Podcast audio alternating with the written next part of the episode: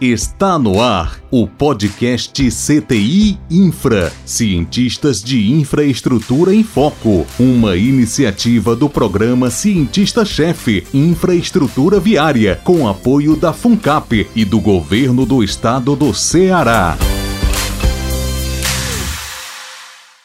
Olá, sejam todos bem-vindos e bem-vindas ao podcast Cintinfra.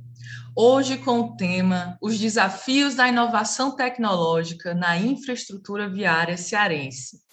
E contamos com a presença do professor Lucas Babadopoulos, coordenador do subprojeto 2, Indústria 4.0 transformação digital na área de infraestrutura rodoviária e outras ações de tecnologia ligadas à gerência de pavimentos, dentro do programa Cientista-Chefe Infraestrutura Viária.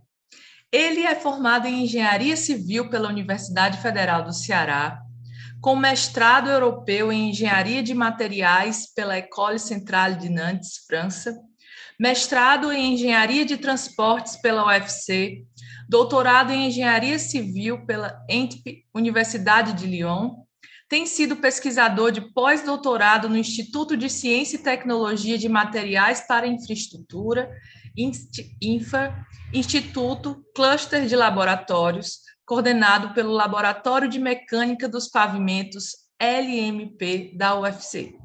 É atualmente professor do Departamento de Engenharia Estrutural e Construção Civil da UFC e continua atuando em pesquisa e desenvolvimento no INTINFRA, na coordenação de projetos junto ao poder público e empresas. Bem-vindo, Lucas. Que prazer ter você aqui nesse podcast. Obrigado, Ana Paula. Prazer estar aqui, poder conversar sobre esse tema que é tão apaixonante e impacta tanto a vida das pessoas. Maravilha! E para começar a trabalhar esse tema incrível, é, eu quero te perguntar, Lucas, é possível trata, traçar um panorama geral da infraestrutura viária em nosso estado?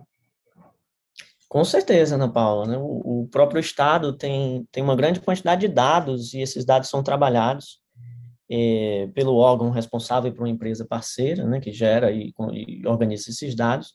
Então, a gente tem muitas informações. Antes de entrar diretamente nesse tema e tentar utilizar alguns desses dados aos quais a gente teve acesso, é, eu queria sublinhar algumas coisas importantes, né? O, quanto ao projeto, ao laboratório, eu vou tentar fazer um, um passeio rápido aqui por alguns pontos que eu julguei relevantes de trazer, antes mesmo de falar dos dados. É, um primeiro aspecto é que quando a gente fala de infraestrutura, né, a gente está tão acostumado, a gente é tão de rodovia, né, que a gente não, não pensa que existe muito além do que a nossa infraestrutura viária, né? A gente tem, poxa, as ferrovias e agora com o VLT a gente começa a enxergar um pouco mais disso. Teve uma geração que viveu isso no passado, a gente volta a viver um pouco mais agora. As ligações entre essas infraestruturas, né, da ferrovia, com os aeroportos, né, todo mundo já sente a necessidade de ir de VLT até o aeroporto e ter uma integração. É, existe muito além da infraestrutura do que só a infraestrutura viária, que é o que acabou sendo contemplado é, é, nessa nossa conversa de hoje, no próprio projeto que a gente vai já conversar também, do cientista-chefe. Esse é um primeiro ponto. Um segundo ponto que é importante, né, e agora já só na infraestrutura viária, é que a maioria das pessoas não sabe que ali do pavimento, que é a parte da infraestrutura viária que a gente usa, né, que a gente está em cima, a gente não sabe que ali embaixo tem um monte de coisa. Né? O pavimento não é só aquele pretinho que fica ali em cima. Esse é outro ponto que eu queria trazer a gente não é só o asfalto, né? O, o pavimento não é o asfalto, a gente não só asfalta a via, a gente constrói uma estrutura que tem lá dezenas de centímetros, várias dezenas, e a gente tem ali pouco, poucos centímetros daquilo que a gente chama de asfalto, e que na verdade nem é asfalto, é uma mistura de asfalto com pedra. Essa é outra complexidade que eu queria trazer, né? Que ali é o concreto asfáltico. Então, se eu falar concreto asfáltico, usar algum termo é, mais técnico, eu queria ter trazido já essa história de que é o que o pessoal chama de asfalto ali, só tem 5% de asfalto, em média. E ainda, ainda continuando, pode me parar a qualquer hora, por favor, não, não hesite em me parar se tiver alguma questão, tá? É, e outra coisa, essa, essa estrutura que a gente constrói, ela é construída em camadas. Essa é outra coisa importante de saber.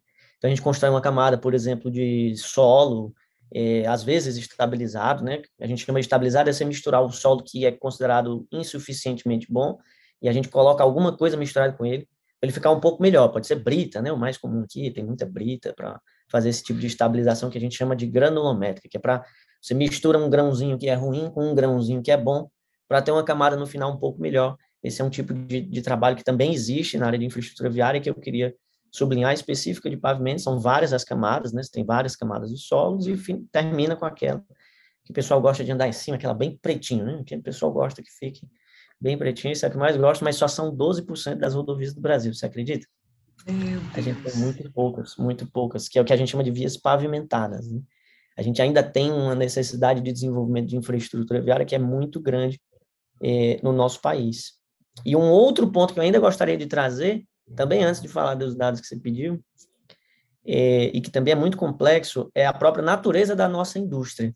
Diferentemente, por exemplo, quando a, quando a indústria vai construir um carro, né, a indústria se instala, você tem o endereço da indústria, não é verdade? Você vai lá, né, por exemplo, se, se alguma indústria está instalada, ela tem um endereço fixo, ela está lá, entra os materiais, entra a energia na indústria e sai o carro, né, para ser vendido.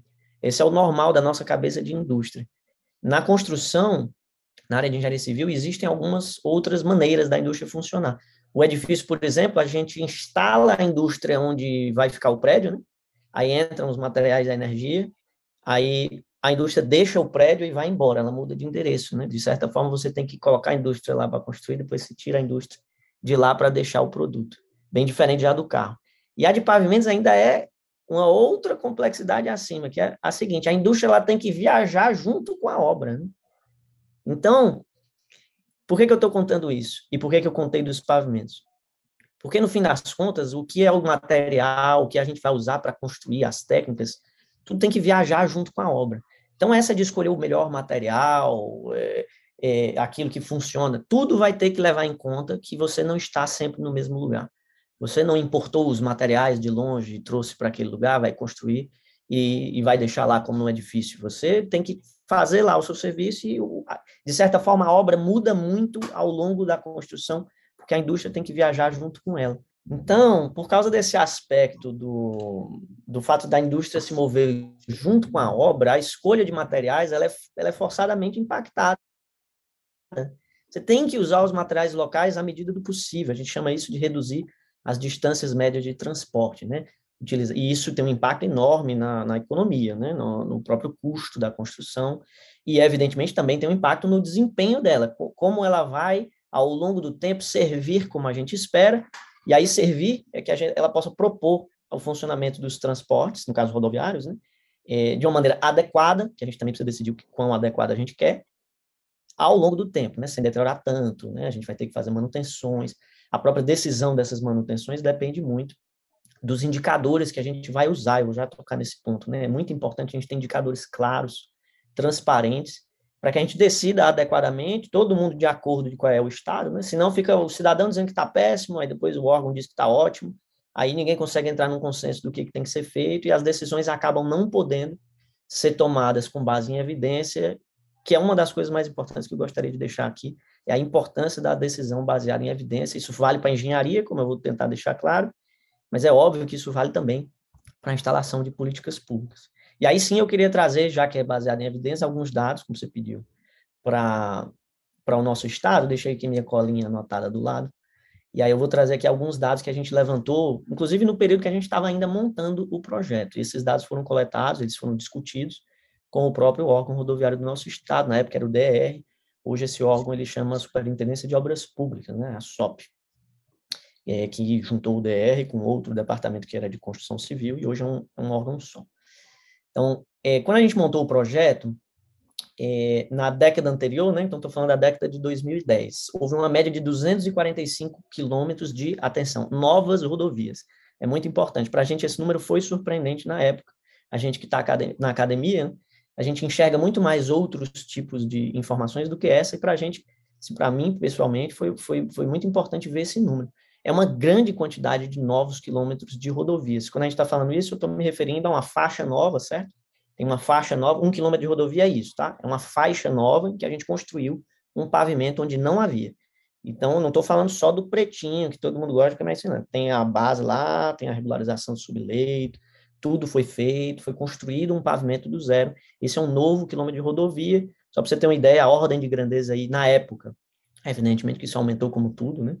É, mas na época isso tava, girava em torno do milhão e meio de reais para construir essa faixinha, esse um pavimento. Então, nós estamos falando de bastante dinheiro, né? de bastante recurso, bastante suor de cidadãos, né? bastante, bastante suor e investimento da sociedade. E aqui eu estou falando só do Ceará, tá? Não estou falando de nenhum outro, manutenção nem nada, estou falando só das novas rodovias. Esse é o primeiro dado que eu queria trazer. É, o segundo dado que eu queria trazer é que não é incomum a gente estar perto de orçamentos da casa do bilhão de reais, certo? Para obras em andamento, tá? Então, esse dado aqui, por exemplo, é de maio de 2019, eram 800 milhões de obras contratadas para pavimento, só focando em pavimento. Aí, no caso, já não é mais só o quilômetro novo, já tem aqui a manutenção, já tem aqui uma recuperação, até as roçadas entram, né, que é tirar a vegetação que começa a cobrir a rodovia, sinalização, tem tudo aqui, tá certo?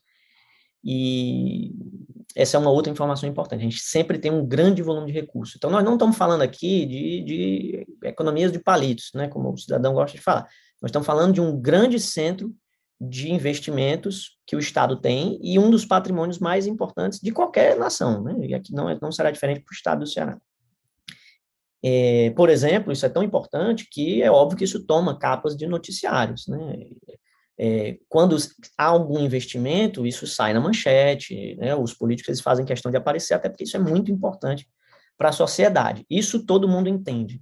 O que a gente não entende ainda e talvez minha fala seja mais para isso, é a que ponto é importante que essas decisões são, sejam cada vez mais baseadas em evidência, que a gente possa defender exatamente o que a gente está decidindo. Ó, eu estou investindo neste local, porque este é o local que precisa, esta é a técnica que precisa, e o valor é o correto, é, o, é este daqui. Vou já chegar também na discussão do valor correto. Mas o fato é que isso toma capa dos noticiários. A desse ano foi, por exemplo, o pacote de restauração de 2 mil quilômetros de rodovias, só para vocês terem uma ideia, tem 8.300, um pouco mais, 8.400 é, 8.400 quilômetros de rodovias no Ceará estaduais. É, e um pacote era estadual e foi lançado para 2 mil desses quilômetros. Imagine. Nós estamos falando aí de praticamente 25% das nossas rodovias sendo restauradas em um projeto só. Então, o que, é que eu quero chamar a atenção? É que a gente tem um grande esforço de manutenção e de restauração. É incrível. É, a gente faz muito esforço para restauração e manutenção. O que pode ser, pode ser, um sintoma de que a gente tem um pequeno esforço para o investimento inicial, para a construção. O fato é que eu digo pode ser porque eu mesmo não fiz, a, a gente não tem esse projeto para ter acesso a essa informação, essa não é informação simples de se obter, né, saber quanto a gente deveria ter investido inicialmente, para que gastasse menos com manutenção, quanto a gente deve investir no começo, para que o ciclo de vida, que é o que interessa, né? Poxa, nos 10 anos que eu vou usar essa rodovia, é mais barato eu investir pouco e manter muito? É mais barato eu investir muito e manter pouco? Ou será que não existe um ponto ótimo que a gente deva buscar? Essa resposta ela não existe. Não é incrível? Para tudo mais que a gente faz na vida, na sua casa, você vai decidir qualquer coisa na sua casa, você bota na ponta do lápis. Poxa, eu compro uma coisa melhor que vai durar mais tempo e eu vou gastar menos ao longo do tempo. Ou eu compro uma coisa pior várias vezes ao longo desse mesmo tempo. Poxa, todo mundo faz isso individualmente. Quando eu digo, pode parecer uma coisa totalmente enlocubrada, pô, fazer políticas públicas de pavimentação, cara, é a mesma coisa que você faz em casa. É a única coisa que a gente precisa. O problema é que acessar esta informação, quanto eu preciso gastar no começo para que no ciclo de vida seja mais barato, não é simples. E, de certa forma, isso motiva muito do que teve no projeto que a gente vai já falar, o projeto do cientista-chefe. Perfeito, professor Lucas. Pegando esse seu gancho, né, é, trazendo todo esse desafio contextual que você apresentou, como a busca constante pela inovação tecnológica deve ser estimulada? Até essa é de novo, essa é uma pergunta, essa é uma pergunta de um milhão de dólares, né? E ela envolve outra política pública, que é a própria política pública do investimento em pesquisa e que, igualzinha a nossa, também tem que ser pautada em evidência. Né? O que, que precisa ser feito para que as coisas melhorem? Né? O que, que precisa ser feito para que as coisas melhorem? Uma coisa que eu sei que, evidentemente, eu não estou desse lado do, do balcão, né? Eu normalmente eu estou do lado do balcão que pede o recurso para fazer o, a pesquisa, né? E essa pergunta, de certa forma, é para o outro lado do balcão, mas eu vou dar a minha visão de, de jovem pesquisador, em que, que eu acho isso tão importante. É, primeiro, eu sei que hoje a FUNCAP já trabalha com alguns indicadores, ou seja, já existe um esforço de política baseada em evidência para os investimentos em pesquisa. E, evidentemente, quando a gente fala pesquisa, é tanta coisa, né? E o cidadão muitas vezes tem dificuldade de, de associar até, poxa, pesquisa é isto daqui, engenharia é essa outra coisa daqui, venda é essa outra coisa aqui. São coisas separadas. E às vezes o cidadão acha que só existe a venda, né? Poxa, para mim, pesquisa é quando alguém descobre um jeito de fazer as coisas mais barato, melhor. Certo? De certa forma, algumas atividades de engenharia são isso, não é bem pesquisa. Existe também pesquisa que é assim. Vou tentar dar uma fala linkada com que eu sei que a FUNCAP tem usado, por exemplo, para tratar é, esses diferentes tipos de pesquisa. Existe um indicador, é, não tem tanta gente ainda que conhece, é importante todo mundo conhecer, mas são indicadores de maturidade tecnológica. Maturidade tecnológica. O mais famoso deles é um que a NASA criou há muito tempo atrás para desenvolvimento de foguete e outras atividades, mas que hoje é usado por toda a cadeia da inovação, de todas as áreas que você puder imaginar, que é o Technology Readiness Level, TRL, grave só TRL. É uma nota, é uma nota, tem vários números, vai no número pequeno para o número grande. O número pequeno, a nota mais não é do ruim para o bom, tá? É do, é do menos maduro para o mais maduro. Por que, que isso ajuda nesses investimentos, nessa busca por inovação. Porque a política pública ela consegue olhar e dizer o seguinte, olha, esse tipo de maturidade precisa de pesquisa fundamental, isso precisa estar na universidade. Isso precisa de pesquisadores de áreas básicas, são físicos, são químicos. Sem isso daí, a maturidade elevada não tem a menor chance de existir. Isso é outra coisa que o cidadão tem muita dificuldade de absorver. A gente não enxerga né, a relação da teoria da relatividade com o GPS. Mas o GPS só funciona por causa da teoria da relatividade, que veio 70 anos antes. Então, o, o, o poder público, as empresas, elas precisam desse tipo de informação, de conhecimento para a gestão do investimento público. Então, tem a maturidade baixa, que não significa que é ruim, significa que o tipo de pesquisa é outro, são pesquisas mais básicas. Até a maturidade, a maturidade alta, que em geral é para estar na empresa, tá? O, o desejável é que isso esteja na empresa, que é o desenvolvimento final ali de um produto, de um serviço inovador e que vai ser vendido. Inovação, não sei se você sabe, a grande diferença da inovação para a invenção, se você pegar um livro-texto sobre o assunto, é que a inovação gera receita, né? tem a nota fiscal. É a invenção com nota fiscal. Então, essas maturidades mais elevadas, de certa forma, a tendência é que elas estejam nas empresas. No Brasil, a coisa ainda é meio complexa e fluida. Né? A gente não tem essa divisão clara. A universidade ainda absorve muito desses esforços, porque é onde estão, estão a maioria dos cérebros.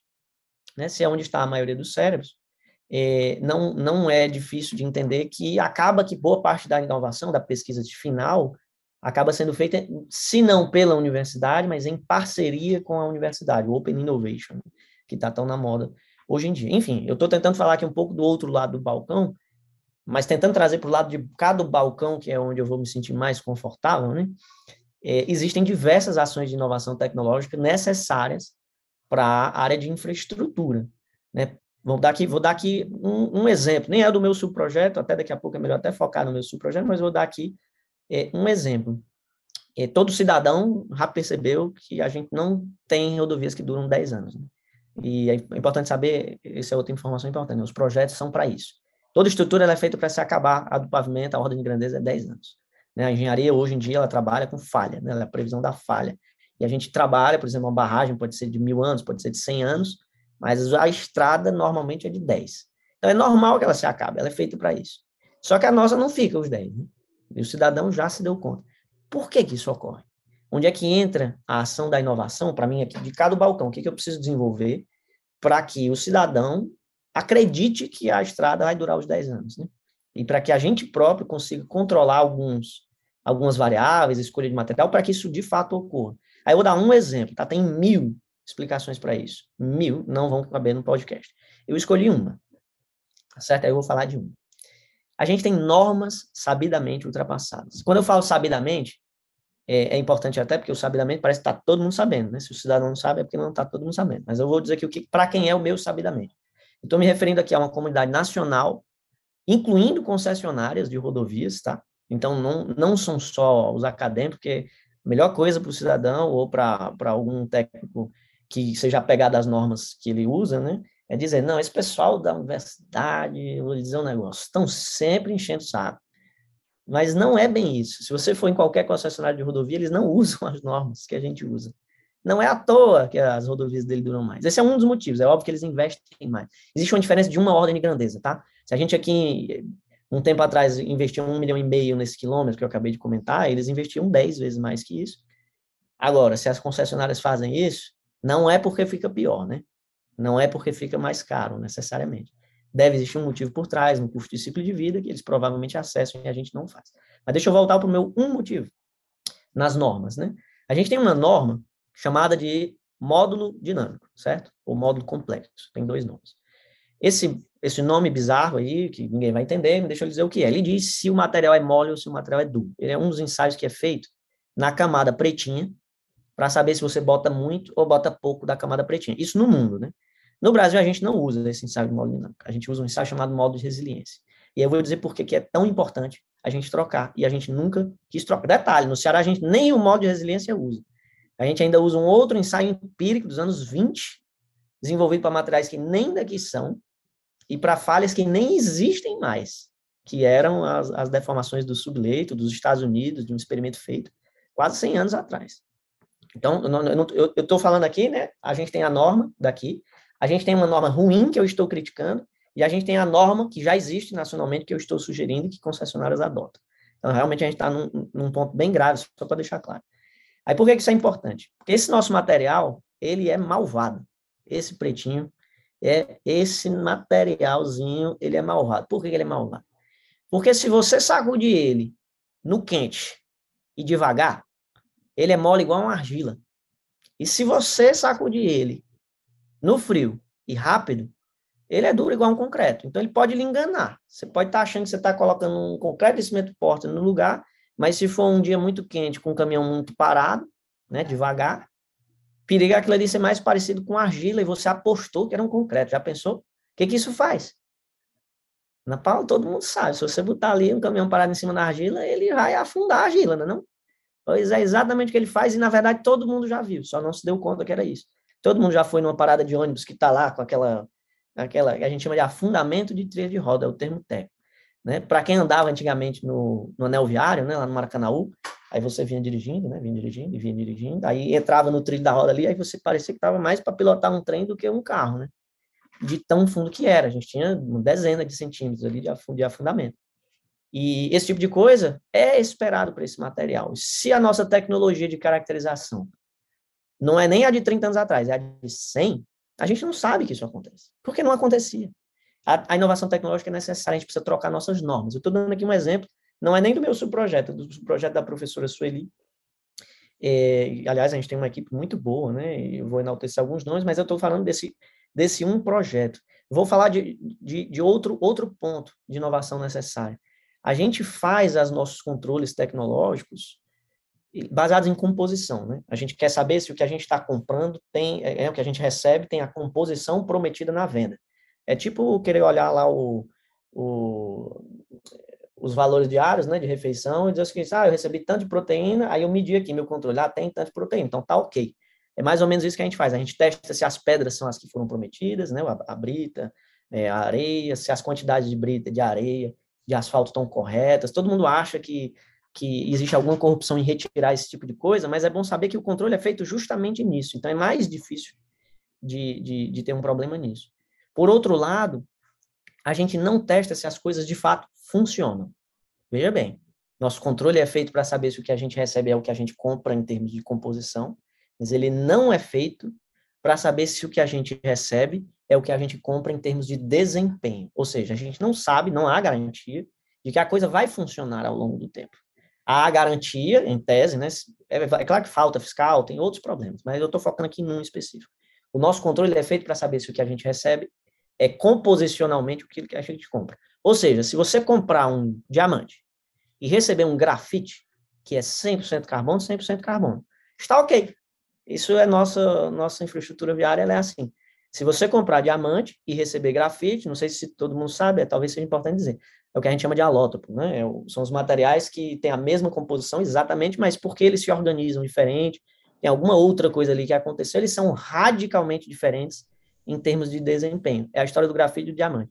Pois em infraestrutura viária, a gente compra e só testa se a composição está certa. A gente não testa se o desempenho é o certo. Esse é outro motivo, de novo. Isso aí está em outro subprojeto também, né? O controle projeto obra, que é o projeto do professor Eber, que eu aproveito também para já mencionar. E eu nem vou focar nesses assuntos, mas eu estou dizendo só para trazer a importância da inovação tecnológica. Onde é que ela entra? Poxa, talvez esteja na hora da gente começar a saber se a gente está recebendo grafite ou diamante, né?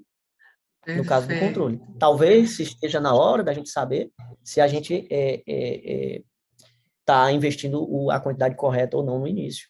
Esse tipo de coisa, isso só se faz com inovação. Isso parte na universidade, que é onde estão os cérebros hoje. Tomara que eles migrem rápido né, para a indústria. Existem cérebros na indústria, é óbvio, mas hoje ainda existe uma concentração muito grande na universidade. A gente acaba fazendo muita pesquisa de maturidade elevada, né, como é o caso do projeto aqui, e às vezes foca pouco na, nas pesquisas fundamentais. É, perfeito, perfeito, professor Lucas. E aí, quem ficou curioso, curiosa, né, aguardem que os outros professores, os outros subprojetos também estarão nos próximos podcasts aqui com a gente, tá? É, professor Lucas, o programa né, Cientista-Chefe é uma dessas ações estratégicas do governo do Estado, por meio da FUNCAP, nesse sentido, né, de aproximar os cérebros da universidade né, para melhoria das políticas públicas, né, não só da sua parte estratégica, do pensar essas políticas públicas, mas também da implementação. Né? Fala um pouco sobre como o subprojeto 2 né, o qual o, o senhor é coordenador, tem caminhado nessa direção. Beleza. É, e aí é, é muito caro para mim esse tema, né? Eu tentar até trazer, colocar um contexto. Vou colocar aqui um elemento pessoal na resposta, antes de entrar no, na tecnicalidade. Esse, esse projeto foi absolutamente essencial para a minha carreira, aqui fazendo um, um parêntese pessoal, né?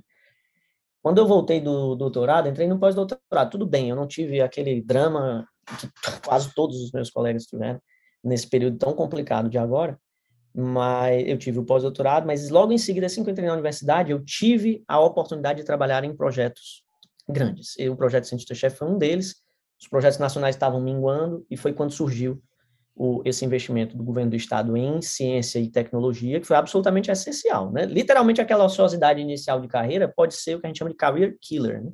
Pode acabar com a carreira de um jovem pesquisador, poderia ter acabado com a minha, e muito do crédito que eu dou a ter, a ter continuado no, no fôlego, né? todo mundo quer esse fôlego do jovem pesquisador, e muito do crédito que eu dou nesse programa Cientista-Chefe, eu queria deixar esse agradecimento é, registrado, né, como uma, uma política para evitar a fuga de cérebros. Aí fugindo totalmente do assunto da infraestrutura, mas olha como é importante manter cérebros, não estou falando do meu, não, estou falando de quantos cérebros poderiam ter ficado aqui por meio desse tipo de projetos. Isso é talvez o principal benefício. Ah, vai além de decidir se é grafite ou se é diamante, vai além de decidir se o investimento está no tamanho certo. Manter esses cérebros para eles continuarem tendo essas ideias no futuro é muito importante. E aí eu vou deixar esse é, esse agradecimento e entrar agora um pouco mais na, no tema específico do subprojeto 2, como você pediu. É, vou até dar um exemplo, contar uma historieta antes de, de, entrar nos três. Eu vou falar de três equipes. No subprojeto 2 a gente tem três equipes, tá? É, uma delas, é, que é a equipe do professor Alexandre Coelho, trabalha com um novo ensaio, um novo ensaio de impacto. A gente aplica o um impacto, é como se a gente estivesse tocando, para quem gosta de música, né? Estão vendo aqui o violão, a guitarra é, nas paredes aqui uh, dos dois participantes. É, eu gosto muito. Então a gente toca o material, a gente toca o material e aí de ouvido, só que aí não é de ouvido, né? É com equipamento bastante sofisticado, muito trabalho de engenharia da computação, de eletrônica e de engenharia civil. A gente toca de ouvido, mas é eletrônica, né?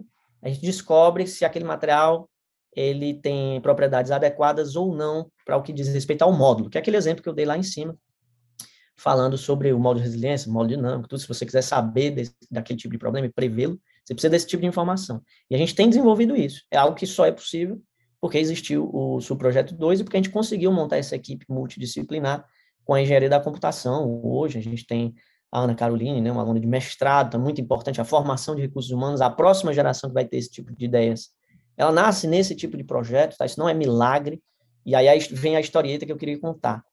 É, essa ideia não surgiu só, não, é, não, é, não fui eu, não é o professor Lucas, teve a ideia de fazer o super ensaio que determina o modo dinâmico, curva mestra, coisa super sofisticada, não, nada disso. Isso aí era um colega de doutorado, certo? Que fazia ali, era eu num escritóriozinho aqui, era um escritório com quatro alunos, o outro aluno de doutorado do meu lado estava fazendo isso. Detalhe, investimento de empresa privada, certo? É uma empresa francesa, a IFAGE de lá, queria, porque queria ter um ensaio de alta tecnologia para definir o módulo. Lembrando, só para lembrar o paralelo, né? Em vez da gente investigar a composição, a gente investiga se a coisa funciona do jeito que a gente espera. Aí eu fiz a, o paralelo aí com o grafite com o diamante, né? Os dois são totalmente carbono, mas um comporta-se diferente do outro. O que a gente quer saber aqui é se o nosso asfalto se comporta como ele deveria se comportar, né? Nosso concreto asfalto. E ele fazia isso ali do meu lado, e esse tipo de ideias, né, gerado em rede, né? Hoje em dia eu trabalho com esse mesmo colega de doutorado, a gente vai enviar na, na Carolina, ano que vem, para o Canadá, é onde ele é professor hoje em dia, né? para esse tipo de desenvolvimento. Essas coisas acontecem em rede de cérebros, são redes de cérebros. É assim que funciona: redes de instituições, redes de cérebros, redes de financiamento. Então, parte do financiamento é daqui, parte é de lá, inclusive, eles estão pagando parte do, da ida da, da Ana Caroline, e isso é muito importante. Estou contando essa historieta por quê? Para mostrar que não necessariamente esses investimentos partem do poder público. No caso do Brasil, hoje, o cenário é assim. Assim que funciona. O poder público e a universidade é quem fazem as pesquisas. Basta abrir aí qualquer, é, qualquer indicador de produção científica, você vai ver que 99%, entre 95% e 99%, não vou lembrar o número exato, do, da produção científica e tecnológica, ela nasce na universidade pública. E não foi diferente nesse caso. E aí eu estou traçando aqui o paralelo com a França, que é considerado um país também de Estado grande, mas lá não foi nada de público. O investimento foi totalmente de empresa privada. E antes dele, a historieta era uma empresa sueca. Então, só para todo mundo quiser googar depois, é a PEAB, PEAB é a empresa sueca, com um doutorando da KTH, uma das principais universidades europeias, em parceria com a Universidade de Lyon, fez um primeiro protótipo desse ensaiozinho que toca de ouvido o material que eu estou mencionando. Aí, em seguida, um doutorando da Universidade de Lyon com a IFAG, que é a grande construtora francesa. Essas duas construtoras são gigantes. É, e aí, terceiro lugar, aí vem a Universidade do Brasil financiar, que é a UFC, tá? Agora estou falando do meu projeto. É, com uma parceria com o pessoal da Engenharia da Computação, professor Alexandre Coelho e alunos, e os alunos da Engenharia Civil. Aí a gente faz a mesma coisa, só que o financiamento precisou vir do lado público, né? Porque ainda é assim, né? O nosso dólar investido em pesquisa ainda não está tão competitivo quanto o dólar investido em outras atividades. Ainda existe muito capitalismo de compadrio, e aqui eu não vou entrar nesses temas, né? Mas tem vários motivos para o dólar investido em pesquisa no Brasil ainda não justificar as empresas fazerem isso por si sós. Em outros países isso já acontece. E aí, só para fechar ah, para a sua pergunta, né, eu tinha três equipes, eu mencionei a equipe do professor Alexandre é, Coelho na engenharia da computação para o desenvolvimento desse, desse ensaio, né? É um equipamentozinho, pessoal. Um equipamentozinho, ele vai lá, ele bate com um martelinho, tem uma célula de carga, né? Ele mede força, ele mede o impacto, aí tem um acelerômetro que mede a vibração e a gente consegue deduzir daí as propriedades dos materiais e a gente pode levar isso para campo, né? O que a gente chama de aplicação de ondas, né? Ultrassônicas, impacto, ressonância, para propriedades de materiais, isso é uma equipe. A outra equipe, professor João Paulo Por Deus Gomes, da computação, a gente desenvolveu um algoritmo que detecta automaticamente defeitos. Não é muito diferente do que você faz com o seu celularzinho no aplicativo de fotos. Aí você digita, né, sei lá, gato. Digitou a palavra gato, aí o aplicativo magicamente sabe todas as fotos que tem gato. Porque alguém foi lá e desenvolveu esse algoritmo. A gente faz a mesma coisa e desenvolve um algoritmo para detectar buraco, remendo, trinca a parte de imagens. É importante saber que o nosso estado ele é muito bom nisso. A gente sabe como elas estão, a gente não tem usado tanto assim essa informação, a gente usa sim, né? A gente, quando eu digo, eu estou falando me referindo ao estado e à empresa parceira. Existe muito trabalho com essas informações, é um trabalho competente, mas ele ainda é muito humano. O que a gente propõe no projeto é que isso sejam algoritmos objetivos que gerem indicadores aceitos por todo mundo, o Estado dizer que está boa ou que não está, ou dizer alguma coisa baseada nos próprios dados. A Ana Paula vai com o aplicativo dela e ela vai fotografar dentro do carro dela, colocando suporte, a rodovia e vai gerar esse dado padronizado, e essa é a nossa ideia para o futuro. Hoje a gente já faz isso com os dados oficiais da SOP, né, a gente consegue detectar os defeitos, a remendo, buraco, trinca, a gente já detecta problema de sinalização, e aí fica faltando só drenagem, é, que, que são os dispositivos que captam, coletam água, né, etc., é, e roçada, né, que é a presença de vegetação onde não devia. E é para aí que a gente está arrumando, fazer isso automaticamente para que todo mundo possa gerar o seu indicador transparente, né, de, de qualidade de rodovia. Essa é a segunda. Então, detecção automática de defeitos, falei já do, do ensaiozinho de, de ondas, e a gente teve uma equipe em pontes também, não pode esquecer, né? Ninguém está trafegando na rodovia, aí continua a rodovia depois da, do rio, não. Tem uma ponte no caminho, então as pontes fazem parte da infraestrutura viária, claro. E, e a gente trabalhou em organizar muitos dados federais e estaduais de conservação de pontes, é bom saber, né? Muito do esforço de construção foi nas décadas de 70 80, e essas pontes, é, de novo, tudo é construído para se acabar e é na ordem dos 50 anos, então não, a gente já tem que estar tá, é, com esforço de manutenção, mas mais importante a gente desenvolver é um sistema de detecção automática com sensores, tem que ter um sensoriamento remoto, para gatilhos de inspeção e manutenção. Esse é o grande trabalho do Ezequiel, veio também do doutorado dele, então posso contar uma historieta muito parecida com a minha, mas por caso do, por caso do, do, do Ezequiel, num desenvolvimento que veio em rede com outras universidades, ele está sempre viajando para fora justamente para continuar esse desenvolvimento, e isso foi tão legal que hoje não faz parte do meu subprojeto. Eu estou aqui contando vantagem no meu subprojeto, mas isso aí saiu do subprojeto e virou um subprojeto separado, com que a gente espera viabilizar a instalação desse sistema protótipo com o Porto do Pecém ou com outros parceiros e que isso seja desenvolvido. Então, são três coisas bem concretas, e aí falando especificamente do projeto 2, né? Então, vamos lá. Primeira coisa, detecção automática dos defeitos, que inclusive atirou a atenção de algumas empresas que fazem esse tipo de serviço com os seres humanos, né? E que a gente quer transferir agora para o computador, para fazer isso mais objetivamente, mais rapidamente, deixando o humano trabalhar em coisas mais difíceis, mais interessantes. O sistema de avaliação de pontes, né, que hoje em dia não está mais no meu subprojeto, eu estou contando aqui porque teve uma época que foi. E a terceira, o ensaiozinho automatizado com propagação de ondas é, para controle do desempenho dos materiais em campo e não somente da composição. Eu diria que essas foram as três contribuições tecnológicas que têm uma maturidade razoavelmente elevada, né? não é o tipo da coisa que fora do Brasil teria sido feita só pela universidade, né? certamente teria uma empresa desenvolvedora de, de equipamentos juntos, mas aqui o nosso cenário é esse, e é assim que a gente trabalha, e a gente está aqui para trabalhar e produzir, independentemente do cenário. Né? Maravilha, professor Lucas, que orgulho, né, dessa equipe maravilhosa. Parabéns a todos, né? Que entregas, né? Valorosas para a nossa sociedade. E para a gente finalizar esse nosso podcast, a última pergunta, professor. Quais os principais desafios da inovação tecnológica na infraestrutura viária cearense? Essa, essa é a essa é a melhor pergunta, né? Por isso que eu não vou saber responder. As outras são mais fáceis. Pergunta difícil que a gente tem que escolher para outras professoras. Essa é a pergunta de um milhão de dólares, né? Tem tudo a ver com como é que a gente vai decidir, né? Como é que a gente vai responder a essa questão se a gente ainda hoje não está gerando as informações necessárias, né, para tomada de decisão baseada em evidência. Eu diria que a gente não tem como fazer nada sem tomada de decisão baseada em evidência. Para ter tomada de decisão baseada em evidência, tem que ter geração de informação. A gente não se acostumou com isso ainda, o que é incrível. Eu diria que essa foi uma das únicas coisas boas que a Covid trouxe, né? Que a pandemia de Covid trouxe. Ela trouxe um, catupilhão de desgraça, né? Todo mundo perdeu um amigo, eu perdi um amigo. Jovem, tá? Estou falando dele, e fora familiares, etc.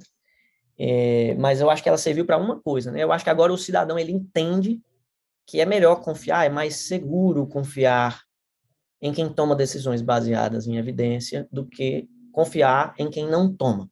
Isso vale para a saúde pública, isso vale igualzinho para o meu ensaio, né? Poxa, se eu quero saber se é, voltando à metáfora, né? Se eu quero saber se é diamante ou é grafite, eu tenho que testar, né?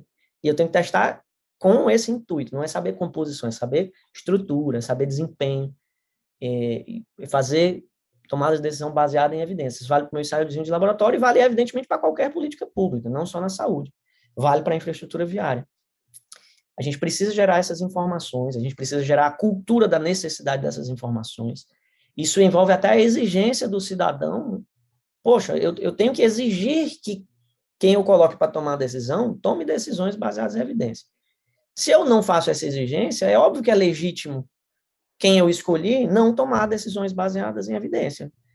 E esse é um problema muito mais grave do que só a infraestrutura viária. Mas para tentar responder um pouco mais especificamente a sua pergunta, é, na infraestrutura viária, eu acho que o desafio seria buscar um melhor diálogo, uma melhor aproximação entre o, as universidades, o ecossistema produtivo, não são só as empresas, mas os fiscais, etc., É, e os investimentos públicos, né? Investimentos públicos e privados. Tem que haver mais dessa interação. Em algumas áreas, por exemplo, isso foi feito através das agências nacionais. Né? As agências nacionais reguladoras foram criadas, são várias, lá, a ANP, por exemplo, com que a gente trabalha via projetos com a Petrobras. Né? Todo mundo que produz petróleo, gás, biocombustíveis tem que contribuir com pesquisa e pode definir temas de pesquisa. Poxa, eu quero desenvolvimentos nessa linha, então eu vou pedir que sejam nessa linha. Esse é um jeito de fazer essa aproximação que foi pensado décadas atrás, né? É, e que funcionou, de certa forma, impulsionou muito da nossa pesquisa. A gente não tem no cenário cearense especificamente algo desse tipo. Isso aí é uma lei nacional. É, eu não estava nem na universidade ainda quando ela foi criada. Ela deve ser da época do Fernando Henrique. E, e a gente não tem no cenário cearense esse, essa aproximação, vamos dizer assim, forçada. Se ela não, se não existir ela forçada aqui no Brasil, ela ainda não acontece. Em outros países nem precisa dessa que, que, que isso seja forçado, né? O dólar investido em pesquisa, ele já vale mais do que o dólar investido em qualquer outra coisa, então é óbvio que a empresa investe também em pesquisa. É, guardar os cérebros, né? Ela não faz isso só, por exemplo, meu doutorado, eu, eu pesquisava um ensaio de fadiga, super fundamental, o fato de aquecer durante o ensaio, uma coisa que se eu explicar para qualquer cidadão, ele vai perguntar o que, que eu estava fazendo, que não estava trabalhando. Né? E, mas era uma empresa privada que colocava o dinheiro dela para pesquisar. Por que, que ela faz isso? Ela faz isso porque ela sabe que aquilo depois serve para o laboratório dela, porque ela tem. Se você for visitar o laboratório da IFAD, que financiava minha pesquisa de doutorado, ele é bom igual ao nosso aqui da universidade, que é possivelmente um dos melhores do Brasil. E, e, e tem prensas, tem equipamentos de ponta, coisa que é inimaginável para uma empresa no Brasil. Não, não existe, não tem como. Né? Talvez a Petrobras tenha um laboratório desse e seja o único. E e o que, que, eu quero dizer com isso? Ela faz isso não só pelo resultado direto de possibilitar as pesquisas de desenvolvimento dela no laboratório, como ela faz isso para guardar os cérebros. Metade, metade dos doutorandos que se formaram comigo, né, nós éramos oito, metade saiu direto para empresas. Direto. Não teve o, ah, amanhã vou ficar de férias. Não teve. Saiu, defendeu, no dia seguinte, ia para o escritório da empresa a qual foi contratado. Esses caras captam cérebros que já vêm com as redes de pesquisa. Eles já conhecem os pesquisadores do mundo todo e as melhores ideias vão passar por eles, não tem como não passar. Se não forem eles tendo as ideias, eles vão ficar sabendo. E é isso que vale muito e que hoje no Brasil ainda não é valorizado. A gente não está lá ainda. A, a valorização dessa rede talvez salve o Brasil de entrar numa, numa bancarrota de ciência, que é para onde a gente tem o medo de ir. Né? Não quero dizer que a gente está indo, não, porque é para terminar uma fala assim, é tão triste, né? ainda mais no fim de ano. Vamos terminar numa coisa boa. Poxa, o programa Cientista-Chefe compensou a perda de outros investimentos em pesquisa e possibilitou a gente fazer tanta coisa e formar tanta gente, tantas ideias, tantas cabeças que foram tidas durante o projeto. Eu queria sublinhar isso como a alegria de 2021 nas nossas entregas e esperar que em 2022 a gente tenha cada vez mais dessas interações em rede de pesquisa com empresas, com o poder público e formando gente para ter a próxima geração de ideias. Eu diria que isso aí seria o, o, o grande, o, a grande alegria da inovação tecnológica na infraestrutura viária e eu espero que isso chegue nas empresas. Porque inovação é a invenção com nota fiscal. Não adianta ficar na universidade. Eu posso morrer de ter orgulho aqui das três entregas. Se nenhuma empresa usar, não vai gerar nota fiscal, não foi inovação para a empresa, né? que é o que a gente quer no fim das contas. Uma solução é gerar umas spin-offs, né? os alunos tomarem conta disso, gerarem as próprias empresas. A gente tem declaradamente esse objetivo, inclusive. Mas aí isso passa por uma necessidade de formação de alunos, empreendedores e pesquisadores ao mesmo tempo, que é talvez um tema para uma, uma próxima conversa. Mas eu espero que meus alunos se tornem grandes empreendedores acadêmicos e, e, e levem essas tecnologias, sempre trazendo da universidade ou de onde quer que estejam, né? hoje é na universidade, talvez amanhã não seja, talvez amanhã seja nas empresas, e que consigam vendê-las, vender serviço, vender produto inovador, é, e que a gente leve o Brasil ao desenvolvimento que a gente sabe que a gente merece e que a gente sabe que tem os cérebros para produzir aqui no Ceará e que finalmente com o cérebro e com o investimento a gente pode estar agora ciscando ali pequenas vitórias com as quais a gente pode se orgulhar de 2021. Perfeito, professor Lucas, muito obrigada pela sua participação no nosso podcast Cientinfra. E aos apaixonados pelo tema, vem muito mais por aí, né? Agradecemos ao professor Lucas e a toda a equipe do Subprojeto 2, como a todas as equipes de todos os subprojetos né, do Programa Cientista-Chefe Infraestrutura Viária, né, que tem como cientista-chefe o professor Jorge Soares também. O nosso agradecimento a ele e a toda a equipe equipe e até o próximo podcast. Um abraço, pessoal. Obrigado. Feliz 2022. Feliz 2022. Muita saúde, pessoal. Se cuidem e até a próxima. Este foi o podcast CTI Infra, Cientistas de Infraestrutura em Foco, uma iniciativa do programa Cientista-Chefe Infraestrutura Viária e do Governo do Estado do Ceará.